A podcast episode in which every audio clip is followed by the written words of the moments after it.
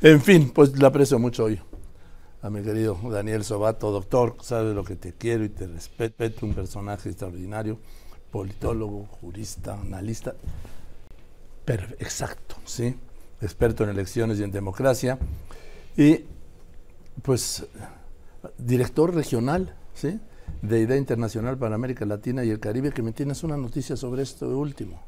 Me retiro después de 28 años de ejercer el cargo de dirección regional el 31 de diciembre de este año, Joaquín.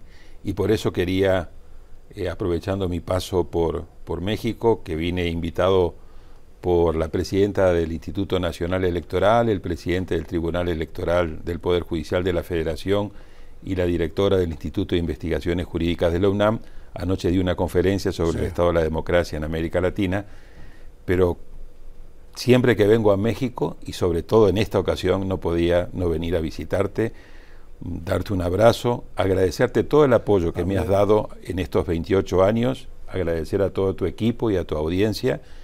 Y bueno, me retiro de idea, pero no cuelgo los botines, voy a seguir trabajando con el mismo compromiso, con toda la energía en favor de la democracia y de las elecciones libres. Pasamos por momentos muy difíciles, pero sí quería hacer este, esta visita y agradecerte de manera muy especial. En primer lugar, no tienes que agradecer nada, los agradecidos somos nosotros contigo. Es un privilegio, ¿sí? La claridad que tienes y la oportunidad siempre nos enseña, siempre nos abre los ojos. Siempre nos enseñan, es por aquí, es por allá, es así, va a ser de este modo. Y te puedo preguntar por qué dejas idea, porque ya. Bueno, 28 eh, años creo que es un, una cantidad de años suficientemente importantes de haber ejercido ese cargo. Yo creo de que eh, las instituciones tienen que renovar, tienen que tener eh, personas nuevas, con miradas nuevas. Y yo por mi lado también quiero cerrar este círculo que ha sido maravilloso. Si yo le agrego a estos 28 años que he estado al frente del programa para América Latina y el Caribe de Idea Internacional, los 12 años que estuve como director adjunto y como director ejecutivo del Instituto Interamericano de Derechos Humanos y del el Centro de Asesoría y Promoción Electoral. Junto, recordaba yo anoche, desde 1986 a 2023 he estado 37 años presente aquí en México ayudando y apoyando, poniendo mi granito de arena en lograr una mejor calidad de democracia, una mejor integridad de las elecciones y ahora quiero cerrar esta etapa que ha sido fascinante en, mi carrera profesional y abrir una nueva etapa, una nueva fase, ya este, también dentro del ámbito de la democracia, poniendo mucho énfasis a, los efectos que la inteligencia artificial ya han comenzado a tener y van a tener en la política, en las elecciones y en la democracia, pero hacerlo ya desde otra este, posición y me retiro obviamente muy agradecido con Idea Internacional, pero sí creo que es un momento para dar un paso al costado, dejar eh, Idea Internacional en manos de mi sucesora, la doctora Marcela Ríos, que es una eh, politóloga eh, chilena muy calificada, y yo abrir una nueva fase en mi vida profesional y personal. Pero no es un paso a, un lado, bueno, puedes dar un paso a un lado y muchos para adelante. Es un paso a un lado en lo institucional y ah. muchos pasos adelante en lo personal. Bien, porque de 1986 has visto toda la transición mexicana. Sí, yo tuve el privilegio de, muy joven, 29 años, eh, trabajar con un gran jurista uruguayo que era muy conocido en México porque vivió mucho tiempo en México, era el secretario general de OPANAL, que es un tratado sobre la no proliferación de armas nucleares en América Latina, que se llamaba Héctor Grossespiel. Y con él vine a visitar por primera vez en 1986 al Instituto de Investigaciones Jurídicas de la UNAM. Y ahí conocí a Héctor Fix Amudio, a Jorge Carpizo, a Jorge Madrazo, a Diego Valadez.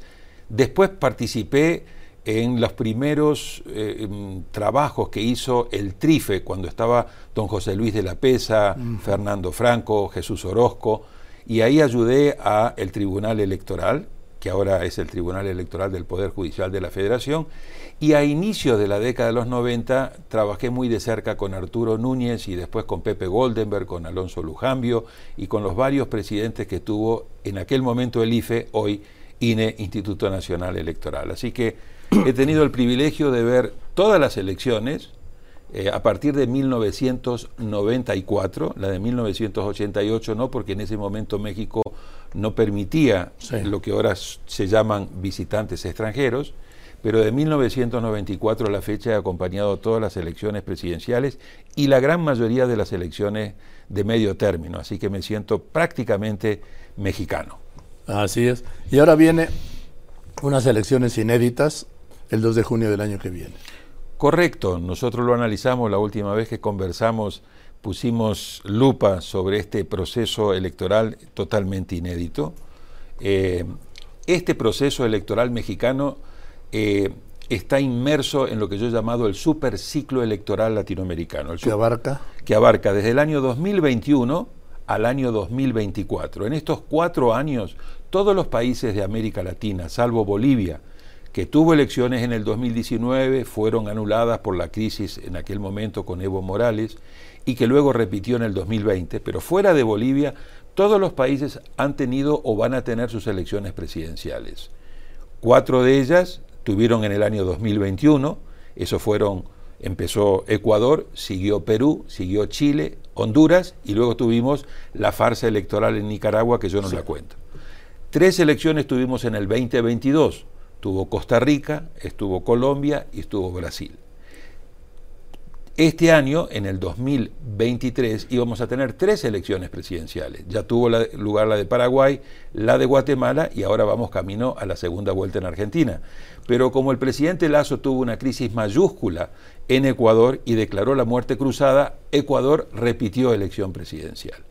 Y en el 2024 vamos a tener seis elecciones presidenciales. Una de ellas México, pero va a empezar la reelección de Bukele en febrero en El Salvador, vamos a tener dos elecciones en mayo, Panamá y República Dominicana, luego viene México en junio, y en el segundo semestre del año 2024 cierra el superciclo electoral las elecciones de Uruguay y vamos a ver qué pasa con las elecciones de Venezuela. Y yo agregaría Estados Unidos por si faltara algo del, continente. ¿sí? Esto en América Latina. Ahora, si tenemos la mirada de las Américas, correctamente hay que poner las elecciones que van a ser tremendamente importantes para el mundo, para Estados Unidos, para, la región y para México, que son las de noviembre del año 2024, que va a volver a, una suerte de déjà vu a repetir la competencia entre Trump y Biden. Sí, eso es delirante, ¿verdad?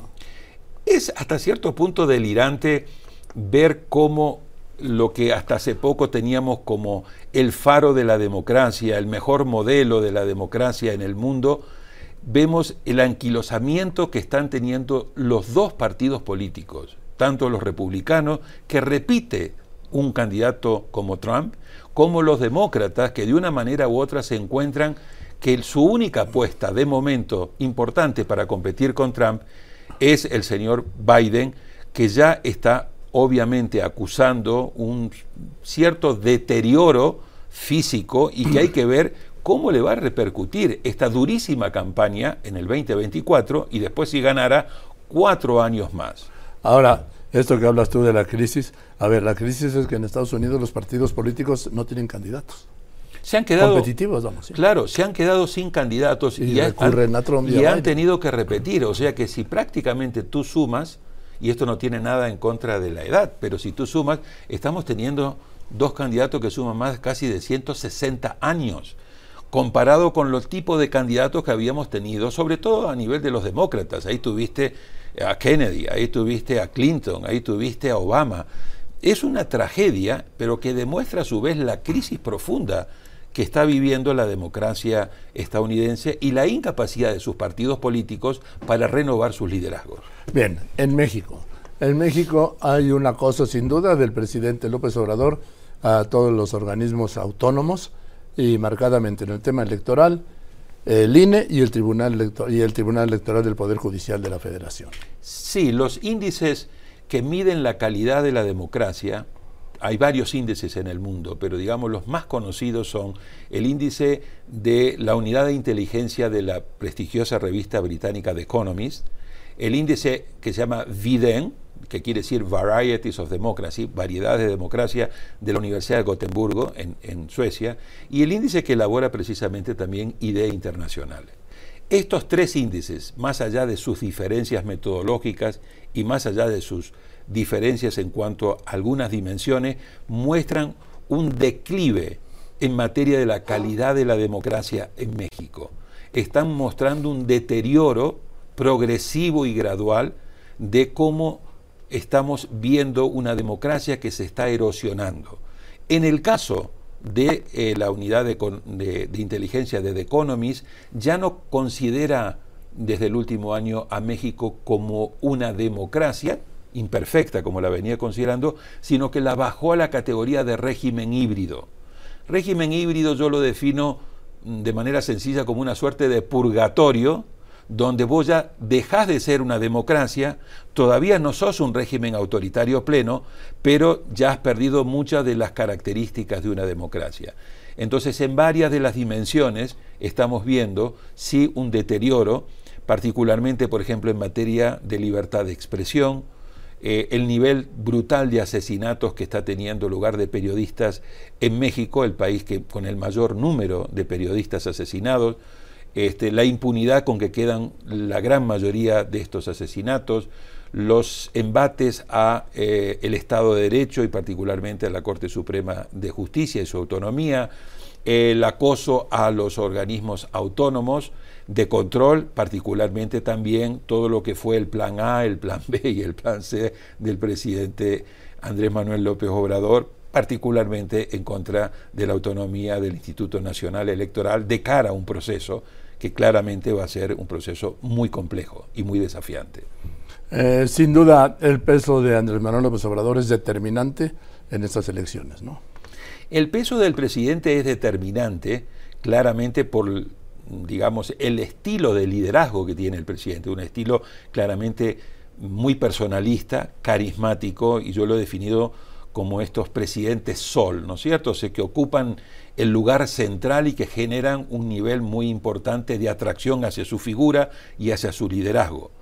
El problema que tienen estos presidentes son varios. En primer lugar, a medida que ya va terminando su periodo, se van convirtiendo en un pato rengo, porque en el caso particular de México no hay la posibilidad de una reelección ni consecutiva ni alterna. Por el otro lado está el problema de la sucesión hemos visto cómo estos presidentes muy fuertes han tenido problemas a la hora de elegir sucesoras o sucesores. Ahí tenés, por ejemplo, el caso del de, eh, presidente Lula con quien había elegido para que lo sucediera, con Dilma Rousseff, que terminó en un juicio político y que obligó a Lula tener que regresar para competir con éxito frente a Bolsonaro. Tenés el caso de eh, Rafael Correa, que dejó a Lenín Moreno y después se terminó peleando a muerte con Lenín Moreno y ahora ha intentado regresar en las diversas elecciones y no lo ha podido. Tenés el caso de Evo Morales, que como no podía competir él, fue el jefe de campaña de su ex ministro de Hacienda, que era Luis Arce, y ahora están peleados a muerte Evo Morales y Luis Arce porque Evo Morales quiere regresar y Luis Arce se quiere quedar. Y así te podría seguir dando muchos de estos ejemplos. Así que ahí hay otro tema.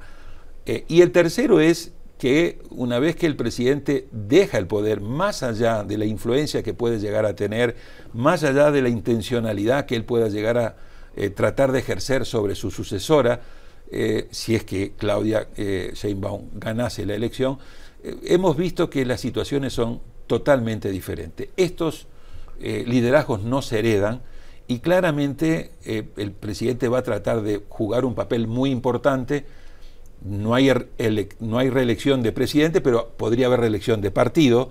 Y creo que vamos a ver, quizás en mi opinión, una elección de Estado, donde el presidente va a poner toda la carne en el asador, donde va a haber un uso masivo de recursos del Estado, tratando de asegurar un triunfo, que yo creo que hoy es bastante probable, pero que no está totalmente asegurado.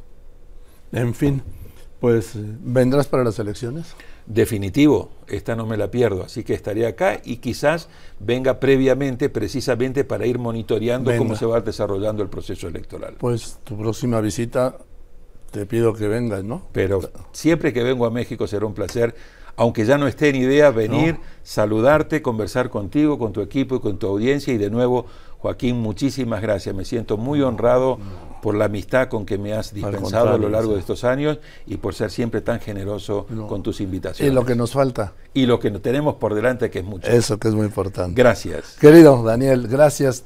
Te quiero mucho. Yo también. Y, te, respeto mucho. Te admiro y te respeto. Gracias. Y eres de una claridad. Lo que acabas de decir, vamos, lo entendí hasta yo. Gracias. Muchísimas gracias. El doctor Daniel Sobato.